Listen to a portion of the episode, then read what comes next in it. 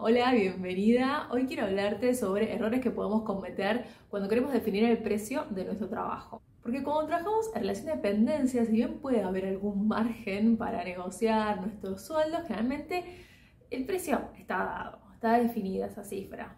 Pero cuando emprendemos, y sobre todo cuando emprendemos en servicios, tenemos que definir el precio de nuestro trabajo desde cero. Y ahí surgen dudas como, bueno, ¿qué tomo como referencia? ¿Estoy cobrando mucho o estoy cobrando muy poco? Y muchas veces esas dudas no sabemos cómo canalizarlas y resolverlas. Por eso te voy a compartir cinco errores que fui identificando desde mi experiencia personal y también a las personas que acompaño en mis sesiones y cursos. De seguir, si no nos conocemos, te cuento que soy Tami, soy coach de mujeres que quieren reinventarse laboralmente y potenciar su relación con el dinero. Por eso en este canal y en mi página expertasinero.com vas a poder encontrar herramientas, recursos para empezar ese camino hoy mismo. Si te interesan estos temas y no querés esperarte las novedades, te invito a suscribirte o a ir a descargarte uno de mis recursos gratuitos en mi página web para que estemos en contacto a través de correos que voy mandando semanalmente. Hay una frase que dice, si cobras poco, nunca te faltará trabajo, pero siempre te faltará dinero. Y no es solo dinero, porque cuando cobramos poco por nuestro trabajo también nos afecta emocionalmente y puede ser hasta que empecemos a desconectarnos con nuestra profesión. Quizás tenés algún servicio que estás ofreciendo a tus clientes, que disfrutas un montón, que te canta, pero después de darlo sentís que diste mucho más de lo que recibiste en términos monetarios. Y si ese desfasaje o el desequilibrio se mantiene a lo largo del tiempo, nos puede frustrar y desmotivar con nuestra profesión. Por eso es importante trabajar sobre este tema de cuánto cobramos por nuestro trabajo y sentir más confianza a la hora de ponerle un precio. Y para eso tenemos que prepararnos, tenemos que aprender, estudiar, escuchar nuevas técnicas y también lo que quiero compartirte hoy, estos errores desde mi experiencia de las personas a las que acompaño, que te pueden ayudar y quizás te sentís reflejada o identificada con lo que te voy compartiendo. El primer error es el de basarte solo en lo externo para definir tus precios. Si bien hay que subestimar los precios del mercado, podemos caer en solo estar fijándonos en el afuera para definir un precio a nuestro trabajo. Y si hacemos esto, vamos a caer en no estar considerando lo que nos hace únicas, nuestra experiencia de vida, nuestra formación, nuestra capacitación, la trayectoria, todo lo que podamos aportar diferente en nuestro plano profesional. Porque, por ejemplo, si yo quiero definir el precio de mi sesión de coaching, puedo ir a mirar hacia afuera y ver cuánto están cobrando otras personas. Y si adopto ese precio, lo que ahí está pasando, por un lado, es que estoy tomando las limitaciones de esa otra persona. Y si yo hago eso, solo sé una parte de la historia. Quizás esa coach está definiendo sus precios en base a otro tipo de estrategia de precios porque vende su sesión de coach individual, pero después vende un paquete de servicios que tiene un precio mayor, entonces el precio promedio de clientes es distinto y eso hace que esté decidiendo solo con una parte de la información. Y también, por otro lado, lo que puede pasarnos es que si definimos solo a través de lo externo, estamos adoptando posibles limitaciones y bloqueos que puede tener esa otra persona con el dinero. Quizás no sabemos si realmente está valorando su experiencia, su formación, toda su trayectoria y hacemos propias esos bloqueos que tiene la otra persona. Así que si bien es bueno hacer una investigación y tener presente cuáles son los precios de mercados, no podemos basarnos solo en eso. El segundo error es competir por precios que puede llevarnos a querer bajar nuestros precios de nuestros servicios, de lo que estamos ofreciendo, para ser más competitivas y que no se elijan solo por ese factor. Y si hacemos esto, primero nos lleva a un círculo vicioso de estar disminuyendo nuestros precios constantemente, que no es viable, no es sostenible eh, financieramente y además pasa que nos estamos olvidando de nuestro valor diferencial.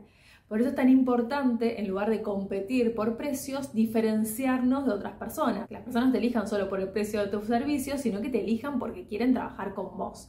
Hay un libro que es muy bueno que se llama Hazlo tan bien que no puedan ignorarte, donde habla de la importancia de desarrollar nuestras habilidades para volvernos muy buenos en lo que hacemos que eso puede marcar la diferencia. El siguiente error es tomarse un no como algo personal. Cuando pasamos un precio puede estar este miedo a ser rechazados, a perder clientes y que eso nos lleve a cobrar mal por nuestro trabajo, a cobrar menos de lo que vale nuestro trabajo. Y en ese momento tenemos que tener presente que un no puede significar que sea un no a la propuesta y no llevarlo a nuestra persona. También puede ser un no porque esa persona no es nuestro cliente ideal y tenemos que buscar un nuevo segmento, nicho de mercado esté más alineado con lo que estamos proponiendo. Y siempre hay una oportunidad de mejora, porque puede pasar, por ejemplo, si yo presento un servicio de coaching y hay alguien que quiere trabajar conmigo, pero de la forma en que le presenté ese servicio, el alcance, las características, la forma de acompañamiento, esa persona encuentre que no es de la forma en que quiere trabajar conmigo. Entonces siempre hay como alternativas y grises en el medio ante un no que recibimos de nuestra propuesta de trabajo. O sea, siempre hay que estar viendo las oportunidades, la posibilidad de aprender también, porque eso nos lleva no a paralizarnos por ese miedo a perder clientes, sino verlo como una posibilidad, una alternativa para seguir mejorando a nivel laboral.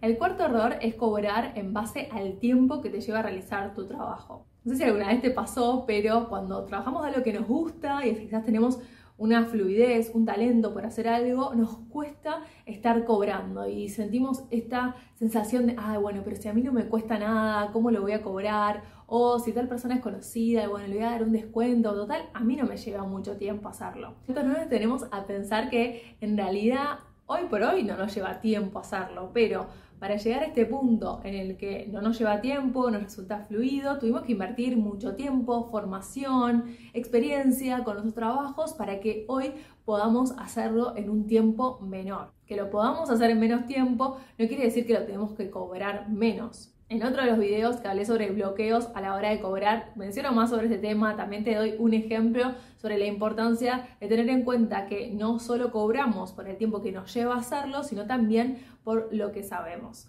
El quinto error es generalizar y asumir que no hay personas que puedan pagar por nuestros servicios. Yo siempre hablo que nuestro contexto nos influye, pero no nos determina. Entonces, Muchas veces cuando estamos muy en contacto con esta información de la crisis, la recesión, lo mal que está el país y todos los noticieros que nos dan malas noticias de la situación económica, que no quiere decir que no sea así, pero muchas veces ese tipo de noticias nos hace tomar decisiones que influyen a nivel laboral, que influyen en nuestros precios. Y un ejercicio poderoso también es rodearse de personas que tienen un nivel de precios en sus servicios, lo que están ofreciendo en su trabajo, que está alineado con lo que vos querés cobrar tu trabajo.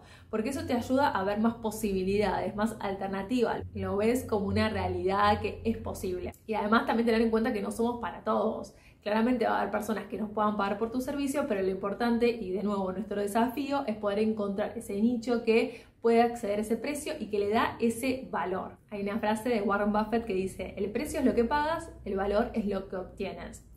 Y nos marca la importancia de tener presente la diferencia entre precio y valor, porque muchas veces decimos, oh, pero esta persona no está valorando mi trabajo. Y la realidad es que la valoración es subjetiva, va a depender de esa persona que quiere acceder a ese servicio o a lo que estás ofreciendo.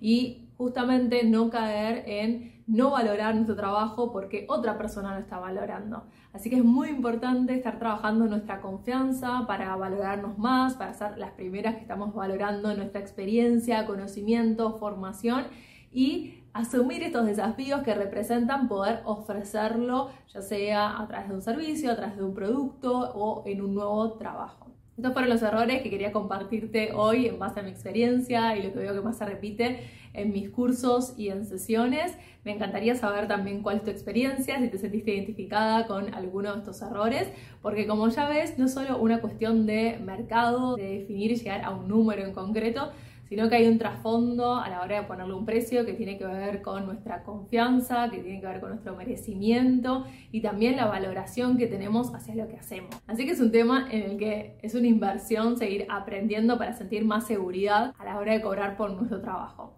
Si te gustaría hacerlo y querés que te acompañe en esto, abajo en la descripción te dejo información de una masterclass que preparé sobre cómo aumentar tu confianza a la hora de cobrar, donde comparto toda esta cuestión emocional, pero también lo externo, con ideas, con consejos prácticos para que lo lleves justamente a acciones bien concretas que te permitan sentir más confianza y seguridad para ponerle precio a tu trabajo. Me va a encantar saber más sobre vos, sobre tu experiencia, me lo podés dejar en los comentarios y si todavía no lo hiciste te invito a suscribirte para no perderte las próximas novedades. Nos vemos.